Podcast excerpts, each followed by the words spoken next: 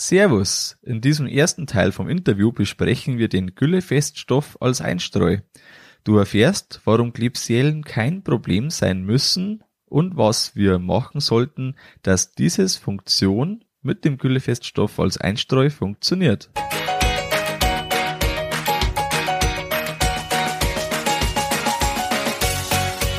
Herzlich willkommen beim Kuhstall Bau und Umbau Podcast.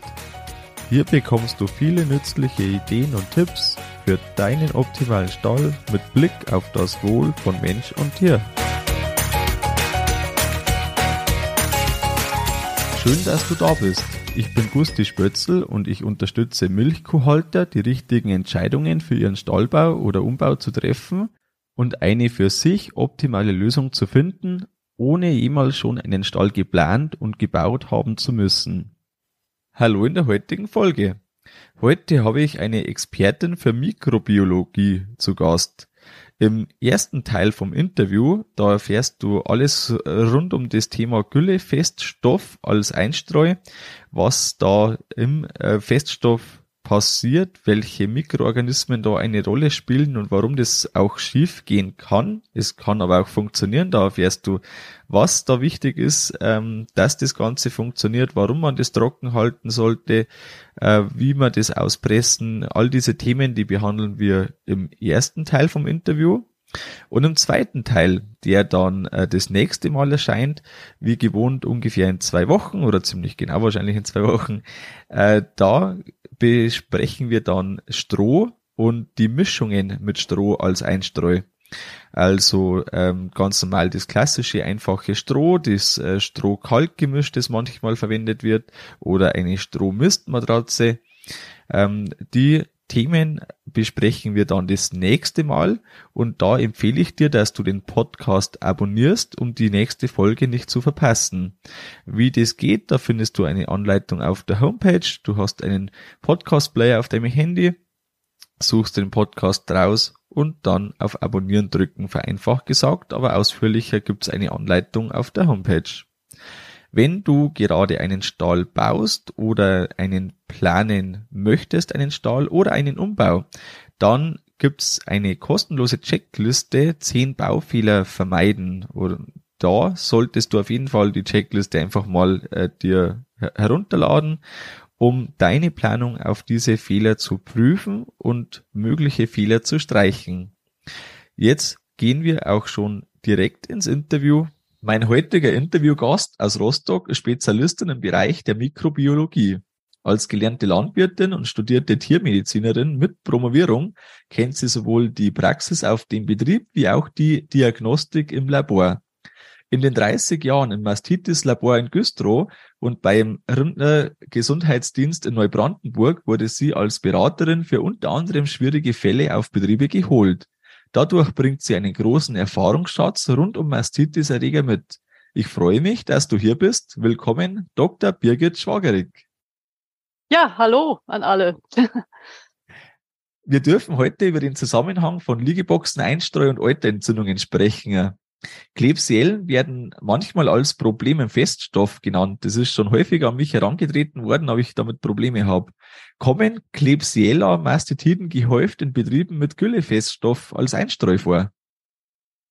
Kann ich ganz klar Nein sagen. Zumindest aus meinem Erfahrungsschatz, aus meiner Praxis von 30 Jahren kann ich das nicht bestätigen. Du hast mir im Vorgespräch schon gesagt, dass es sogar eine Studie gibt, international, ähm, in der das bekräftigt wird, dass das kein besonderes Problem ist. Magst du da äh, kurz was sagen dazu? Ja, die gibt es tatsächlich und äh, das wurde veröffentlicht im Journal of Dairy Science. Wenn jemand das ganz genau wissen will, möge er sich an mich wenden. Ähm, da haben also international mehrere Wissenschaftler die äh, konkrete Keimbelastung in Verbindung äh, zu Mastitis-Häufigkeiten äh, untersucht. Die Gülle, also sprich das Separat, ist grundsätzlich mikrobiologisch, wenn man jetzt das rein quantitativ betrachtet, nicht gut weggekommen. Was wurde da verglichen? Es wurden also die Gülle, also separat verglichen mit verschiedenen organischen, sonstigen Einstreumaterialien wie Stroh und äh, Sägespäne und äh, auch anorganischem Einstreumaterial wie Sand. Okay, genau. Und da kommt Sand am besten weg. Das ist völlig logisch erstmal, was die Bakterienbelastung angeht. Und äh, dass Gülle sehr lebendig ist, das ist da auch logisch, würde ich fast behaupten. Ne? Was ich habe nichts anderes. Ich habe nichts anderes erwartet, weil äh, ganz klar hat äh, Gülle den höchsten Gehalt an äh, organischer und auch lebender organischer Substanz. Und natürlich ist Sand äh, doch ein sehr anorganisches Material. Also das hätte mich jetzt sehr gewundert. Da hätte ich diese ganze Studie wahrscheinlich gleich in die Ecke geworfen. Würdest du das gleichbedeutend sehen mit dem, was da an äh, Lebendigkeit drin ist, der Mikroorganismen, mit der Häufigkeit von Euterentzündungen im Betrieb? In gewisser Weise ja, weil die Gülle als sehr lebendiges Substrat natürlich auch äh, prädestiniert ist dafür, die unerwünschten Keime zu beherbergen. Also sie kann lebendig in verschiedene Richtungen sein, eben in auch in eine unerwünschte Richtung. Insofern muss man schon aufpassen. Und ja, es äh, gibt häufig äh, bei der Nutzung von Separat auch eine äh, Problematik mit Euterentzündungen. In, äh, vielleicht anders erstmal gefragt, wenn ich das positiv beeinflussen möchte, also ähm, die Mikroorganismenzusammensetzung, so dass die eher positiv für die Kuh wirkt. Ähm, was für Möglichkeiten habe ich da, dass ich da positiv Einfluss nehme drauf? Die Mikrobiologie, äh, die ja das Leben von Mikroorganismen im weitesten Sinne beschreibt, also von Bakterien, vor allen Dingen in diesem Fall geht es um Bakterien, es geht aber auch um Schimmelpilze. Und ähm, es könnten auch Algen dabei sein.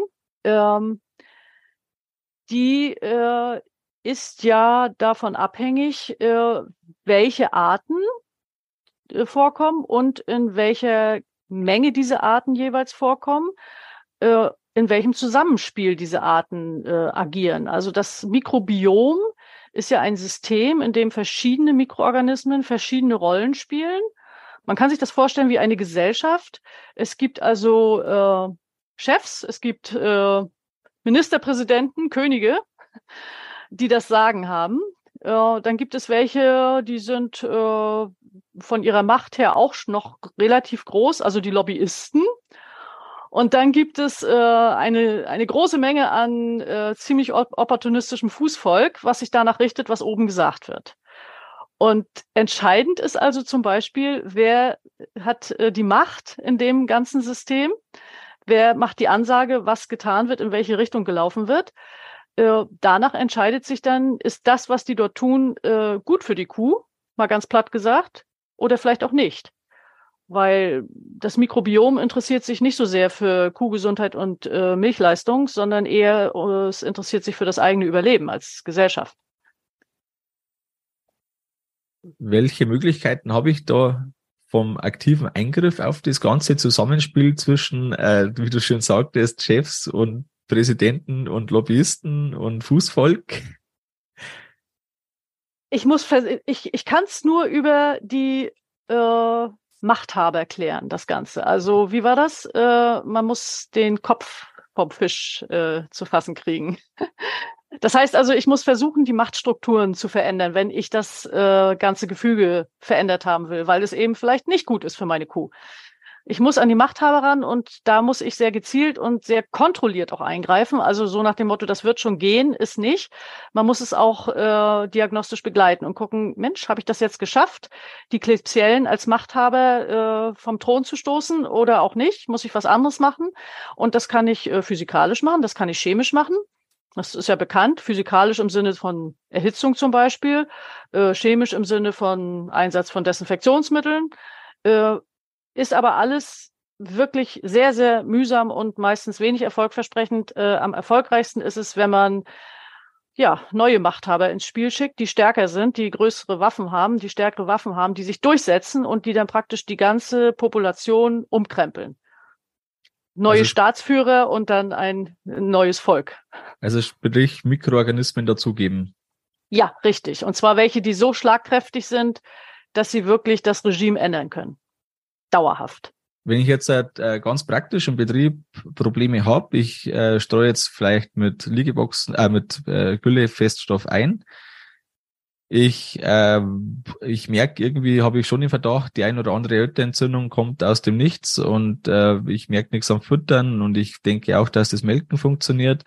Ich, äh, gehe den Verdacht nach, dass an den Liegeboxen was nicht passt. Wie gehe ich da vor? Äh, nehme ich da Proben im Liegeboxenbereich, äh, schicke die ein und dann kommt da raus, E. coli ist äh, extrem hoch oder wie darf ich mir das vorstellen?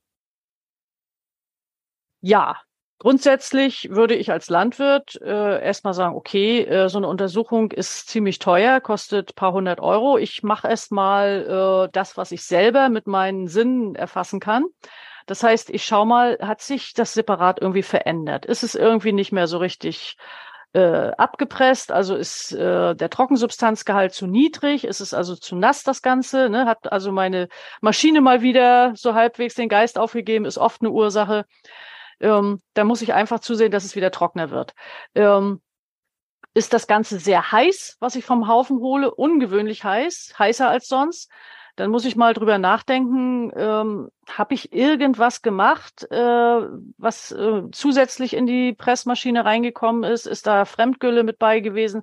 Habe ich da irgendwie Stroh mit rein auf den Haufen geworfen, weil ich dachte, das kommt da eh mit rein und dann packe ich das gleich mit drauf. Habe ich also irgendwas anders technologisch gemacht, dann kann ich das ja erstmal abstellen. So, wenn mir da irgendwie gar nichts einfällt und äh, ich keine klare Antwort habe und sage, Mensch, ich habe alles wie immer gemacht und trotzdem mehr Mastitin, dann würde ich erstmal in die Fütterung gehen. Habe ich bei der Fütterung irgendwas verändert? Könnte es sein, dass die Verdauung der Kühe nicht ganz äh, so funktioniert, wie es sonst für mich, äh, für meinen Stall üblich ist? Ähm, haben vielleicht einige Tiere Durchfall oder ist ein Leistungsverlust zu erkennen oder ist der Kot nicht gut verdaut? Das sind alles Hinweise darauf, äh, dass natürlich auch die Gülle, die aus dem Kot entsteht, äh, sich verändert und vielleicht einen höheren Restnährstoffgehalt äh, hat. Dann sollte ich vielleicht schauen, kann ich bei der Fütterung meiner Kühe wieder was äh, zurückschrauben, wieder was äh, anders machen, so wie es vorher war. Manchmal geht es aber nicht. Manchmal habe ich einfach ein neues Silo angefangen und weiß, hm, das ist jetzt vielleicht doch nur die B-Qualität. Ich habe aber nichts anderes.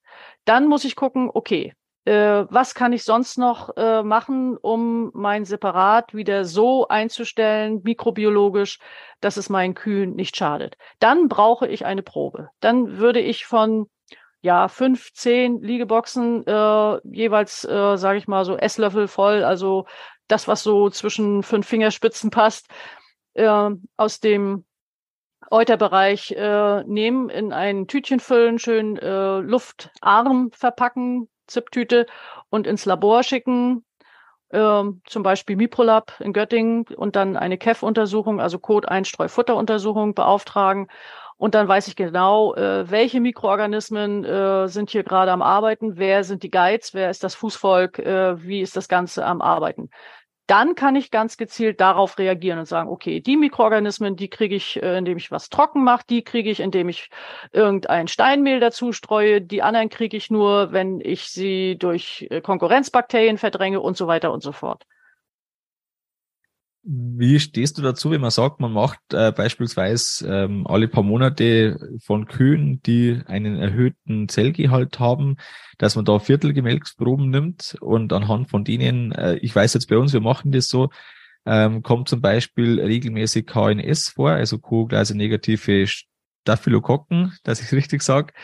Ähm, wenn man da anhand von Themen äh, merkt, okay, äh, ich habe gehäuft das eine oder das andere, es könnte auch der Uberus sein, der besonders häufig vorkommt, oder auch ein Staphaurus, dann wäre ich jetzt wahrscheinlich weg vom der Liegebox. Äh, wie siehst du das, dass man über den Weg sich äh, ein Spiegelbild davon holt, wo meine Herde steht? Grundsätzlich kann man Wissen nur bekommen, wenn man auch untersucht. Ne? Also Spekulation, oh, ja, kann ich auch eine Münze werfen. Äh, also wenn ich was wissen will, muss ich erst untersuchen, anders geht's nun mal nicht. Ähm, und wenn ich wissen will, warum ich plötzlich höhere Zellzahlen habe und greife mir die Tiere raus, die die Verursacher sind, das kann ich ja nur über die Milchkontrolle und so weiter ganz gut machen oder ich nehme einfach einen Scheimtest. Ja, äh, dann äh, schaue ich mal, was ist das für eine Art von Zellzahlerhöhung? Sind die Tiere dabei krank? Haben die Flocken? Haben die eine akute Mastitis? Würde ich auf jeden Fall eine Probe einschicken von dem betroffenen Viertel. Wenn nicht, wenn das so ja, diffus ist und so auf allen vier Vierteln so ein bisschen Zellzahlen, so 300.000, leichte Schlieren, äh, muss ich ganz ehrlich sagen, macht eine Mastitis-Untersuchung nicht wirklich Sinn. KNS kommt gerne raus, ist für mich also äh, immer die Frage, ist es jetzt ein Mastitis-Erreger? In den seltensten Fällen ist er das. In den meisten Fällen ist es einfach nur die Strichkanalflora, die dahin gehört. Weil KNS ist, ist so ein Begriff wie Pilze. Ja, also das ist eine Riesentruppe. Es können Fliegenpilze, es können Steinpilze sein, man weiß das nicht. Ne? Also da muss man schon ein bisschen differenzieren, da braucht man schon ein bisschen genauere Untersuchung über ein Maldi, Gerät, das dann sagt, also es ist nicht nur KNS, sondern es ist Staphylococcus suri oder es ist äh, Epidermidis oder oder. Ne? Das ist eine Riesentruppe. Das äh, bringt uns dann auch schon ein bisschen näher an die Sache, ist das ein Mastitis-Erreger oder nicht? Oder ist das einfach nur die Strichkanalflora? Also äh, das kann man so platt nicht sagen. Äh, ich nehme jetzt Tiere mit hohen Zellzahlen, da hat man leider zu über 50 Prozent den Befund OBB oder gerne eben auch KNS was für mich ehrlich gesagt in den meisten Fällen auch OBB ist. Also so, da hat man also nichts gewonnen. Ja, ohne Befund, genau. Also pff, hat man eigentlich gar nichts gekonnt. Man muss gezielt untersuchen, dann äh, lieber wenige Tiere sehr genau untersuchen, als äh, in der Breite eine, wie soll ich mal sagen, diagnostisch einfache Untersuchung, komme ich ein Stück weiter mit. Aber was müsste man da jetzt machen? Also jetzt kommt KNS raus bei einer Kuh. Ähm, die hat äh, schon länger erhöhte Zellzahl beim Probemelken und wie geht der Schritt dann weiter, dass ich drauf komme, ob jetzt da vielleicht dann das ein Problem aus den Liegeboxen raus ist oder auch eben nicht? Man müsste erstmal klären, ob der KNS wirklich der Mastitis-Erreger ist oder ob die Kuh vielleicht einfach nur in einer grundsätzlichen Entzündungsreaktion verharrt, also so rein vom ganzen Organismus systemisch gesehen weil sie zum Beispiel äh, durch die Verdauung zu viel Endotoxine im Bauch hat. Ja, also Endotoxine sind ja die Bestandteile, Zellwandbestandteile von gramnegativen Bakterien, also Colis, Klebsiellen, Proteus, solche Kandidaten, die ja gerne äh, im Überschuss wachsen, wenn das Futter im Pansen nicht durch die Pansenbakterien entsprechend verdaut wird.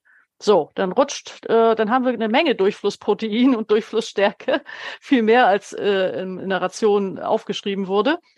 Und äh, im Darm sitzen halt E. coli, Colon coli. Das ist nun mal das Darmbakterium, ne? Zusammen mit paar anderen Gramm-Negativen. Und wenn viele wachsen, sterben auch viele. Und dann werden auch ganz schön viel Endotoxine frei, weil diese Zellwandbestandteile halt da sind. Und die sind also extremst entzündungsauslösend. Also es gibt eine allgemeine Entzündungsreaktion. Die führt unter anderem dazu, dass sich das Blutbild verändert, dass vor allen Dingen sehr viele weiße Blutkörperchen, speziell neutrophile Granulozyten, aber das ist jetzt nicht so wichtig. Auf jeden Fall werden viele weiße Blutkörperchen ins Rennen geschickt. Die gehen auch ins Euter, machen die Zellzahl hoch. Das hat mit der Mastitis überhaupt gar nichts zu tun. Und man wundert sich immer schon wieder OBB oder KNS, weil der Strichkanal gut gepflegt ist. Haha. Das sagt mir gar nichts. Man muss die Kuh als Ganzes sehen und man muss das System ein bisschen genauer beleuchten, um das richtig einschätzen zu können. Ähm, äh, heißt es dann für mich, wenn ich wieder auf die Liegeboxen zurückkomme, für mich ähm, ist die reine höhere Zellzahl, die vielleicht Einzelkühe haben, gar nicht das Hauptaugenmerk, sondern eher dann aktive Entzündungsreaktionen in Form von einer akuten Mastitis? Also wenn ich Akutmastitin habe, gehäuft, mit Flocken und Schwellung und äh, gerötet und äh, erhitzt das Euterviertel, ne, dann gibt's da kein Vertun, das ist eine Mastitis. Das ist nicht eine allgemeine Entzündungsreaktion, die kann vielleicht außerdem noch bestehen oder wird durch die Mastitis wahrscheinlich auch noch gepusht. Aber hier geht es wirklich um Keim im Euter macht äh, Entzündung. So.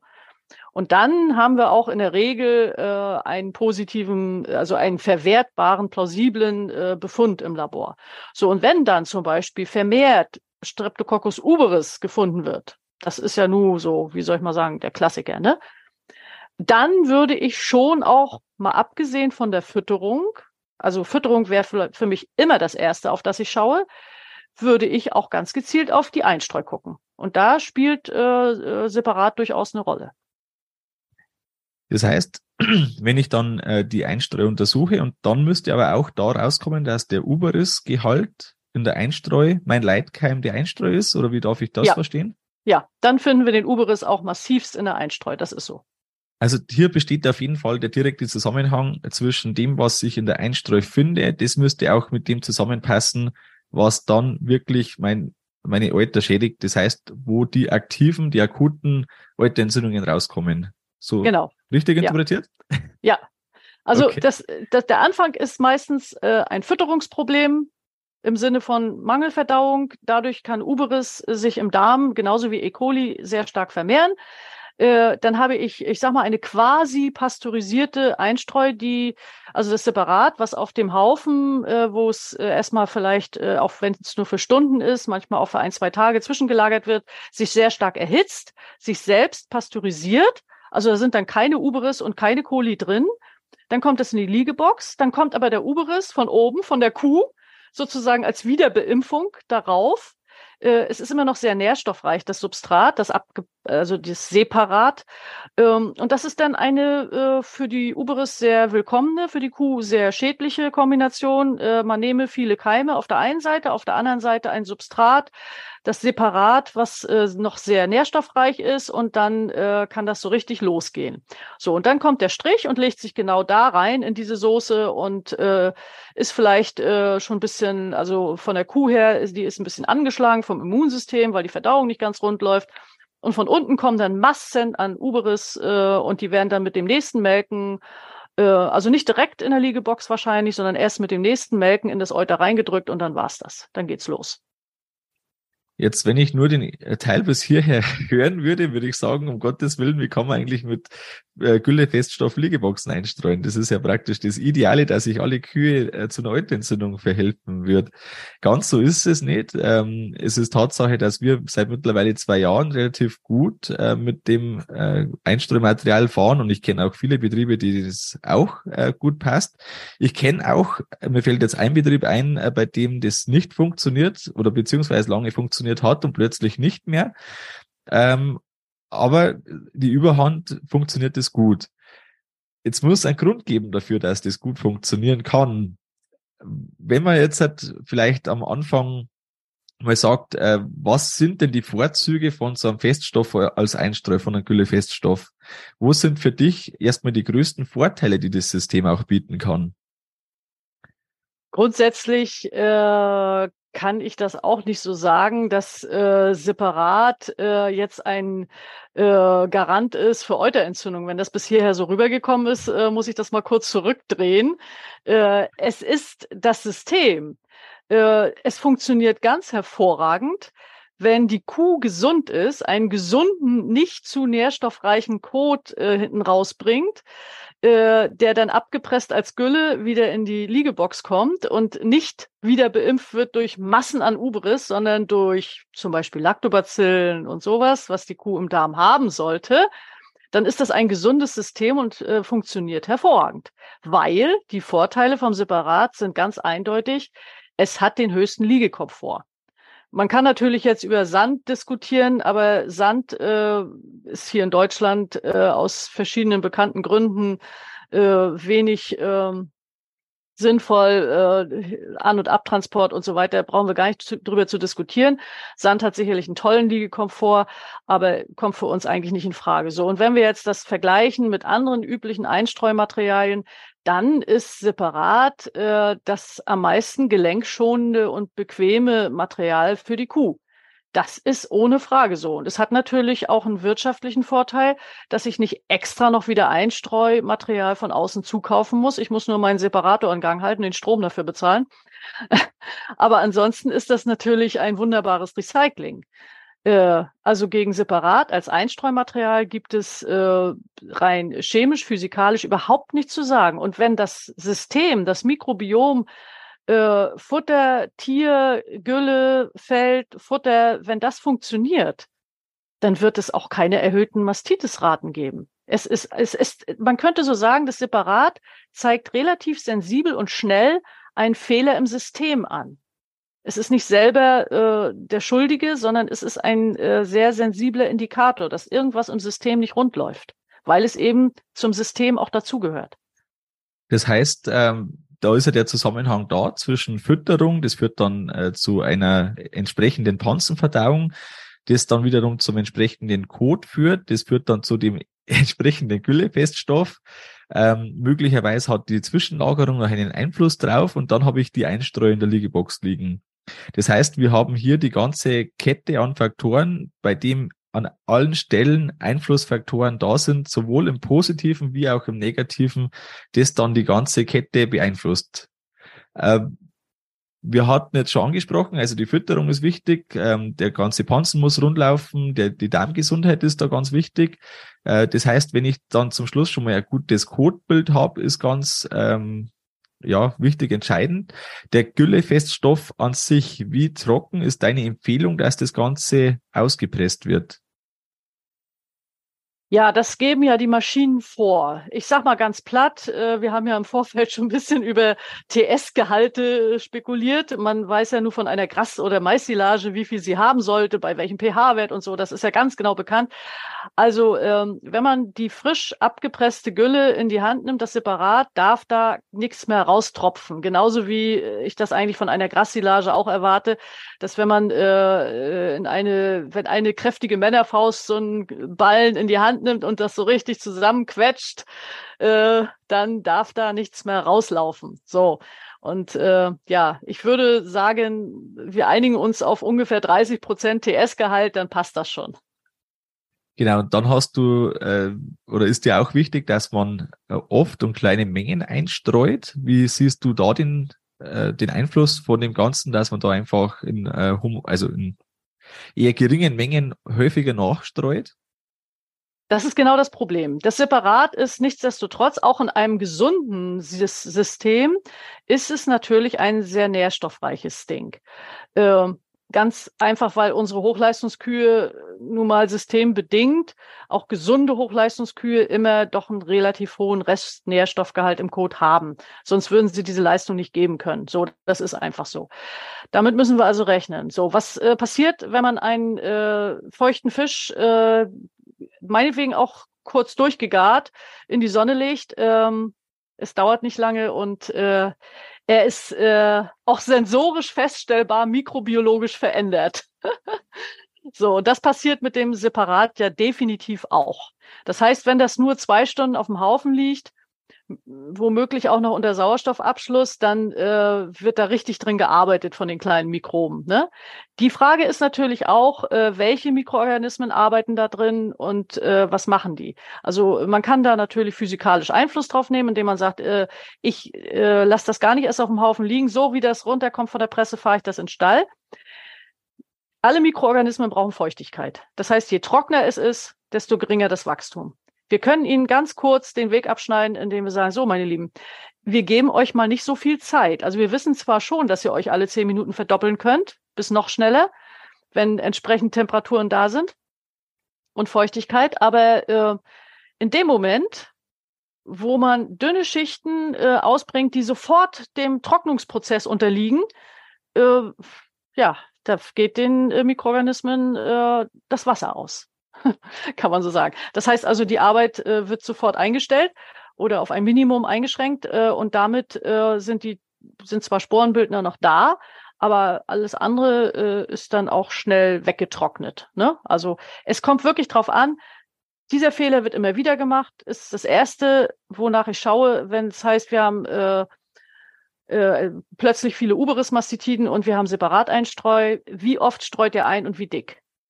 Gerne genommen bei Neubefüllung der Boxen. Klassischer Fehler. Ja, unten haben wir eine Schicht Pferdemist reingemacht und dann so fünf bis zehn Zentimeter separat. Ich sag, und? Ist euch der Stall abgebrannt oder hat es zumindest äh, gedampft? Ja, das war ganz schön heiß. Ich sage, ja, genau, das ist das Problem. also man sollte es frisch verwenden und in dünnen Schichten. Wie wird Dörrfisch hergestellt? Ja, wenn ich nur den äh, gekochten Hering nicht in die Sonne lege, sondern was anderes mit ihm mache, nämlich ihn in schöne, schmale Streifen schneide und sofort in die Sonne hänge. Ja, dann ist er mikrobiologisch in Ordnung, weil äh, Luft und äh, UV-Strahlen sind dann schneller als das Bakterienwachstum. Und genau so muss man auch mit dem Separat umgehen, wie mit einem frischen Fisch. Und da ist die Liegeboxenpflege auch ganz wichtig. Äh, das heißt, von den Einstellungen wäre schon so, dass keine Kuh rein äh, oder rein Koten, glaube ich, ist äh, aus meiner Erfahrung weniger schlimm. Aber wenn äh, der Hahn reinkommt und das wird dann so ein Sumpf, dann ist äh, das wieder der stinkende Fisch im übertragenen Genau. Dörrfisch wieder in Wasser eingelegt. Mal sehen, was passiert. um in deinem Bild zu bleiben. Äh, das heißt, da, da darf man auf jeden Fall bei der Liegeboxenpflege da äh, gut drauf schauen, dass man dann auch die feuchten Stellen rausnimmt, weil wenn Feuchtigkeit dazukommt, dann ist der gedörrte Fisch wieder eingelegt, oder?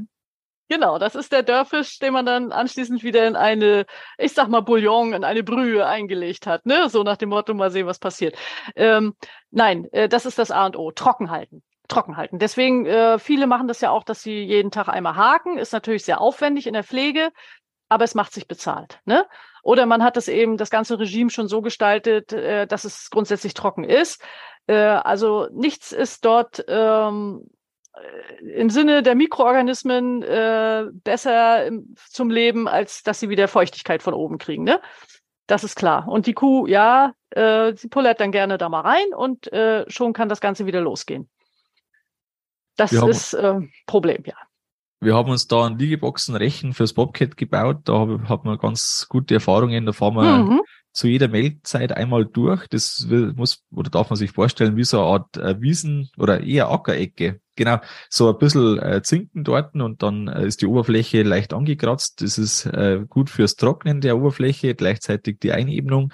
Und so hatten wir sehr gute Erfahrungen mit dem Ganzen. Das ist vielleicht so ein kleiner Randeinschub für das Ganze. Ja, das ist toll. Das kenne ich, das System. Äh, da gibt's auch viele äh, Sachen Marke Eigenbau, aber genau sowas braucht man. Ne? Man muss es ein bisschen mechanisieren. Nicht jeder hat äh, noch einen rüstigen Rentner, der sagt, ach, ich mache das gerne und nimmt die Hake und geht von Box zu Box.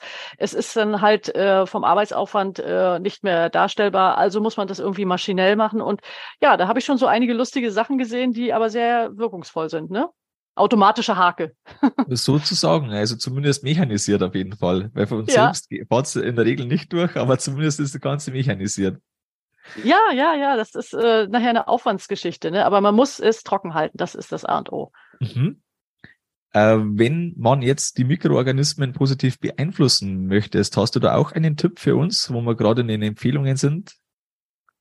Ja, wenn man also nur dummerweise äh, doch zu viel Feuchtigkeit reingekriegt hat äh, oder der Bobcat ist gerade kaputt oder oder und man sitzt nur drin im Mist äh, und hat untersucht und hat festgestellt, oh oh, jetzt habe ich hier doch ganz schön viel Uberis drin und meinetwegen auch noch E. coli und in trüber Gesellschaft noch die Klebsiellen, dann ist das ja so eine sehr gelungene Mischung.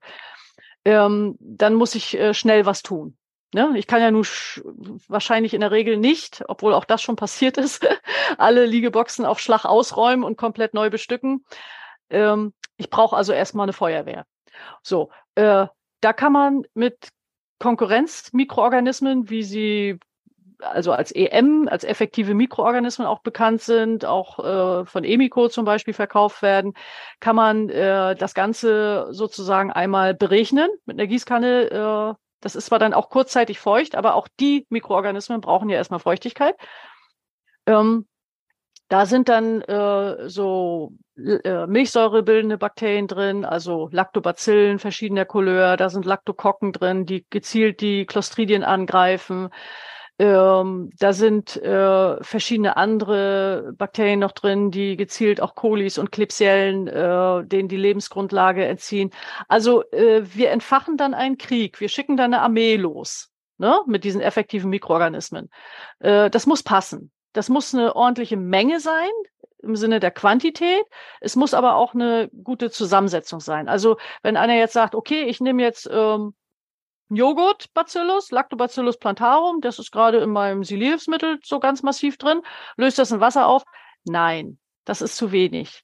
Man muss wirklich gucken, dass man eine Armee mit allem drum und dran, also mit Heeresführern und äh, Fuß, Fußvolk äh, und äh, mit berittener Armee und so weiter, alles äh, Mögliche da ins Feld schickt, damit das äh, effizient äh, und schnell geht. Man hat ja dann auch Zeitdruck.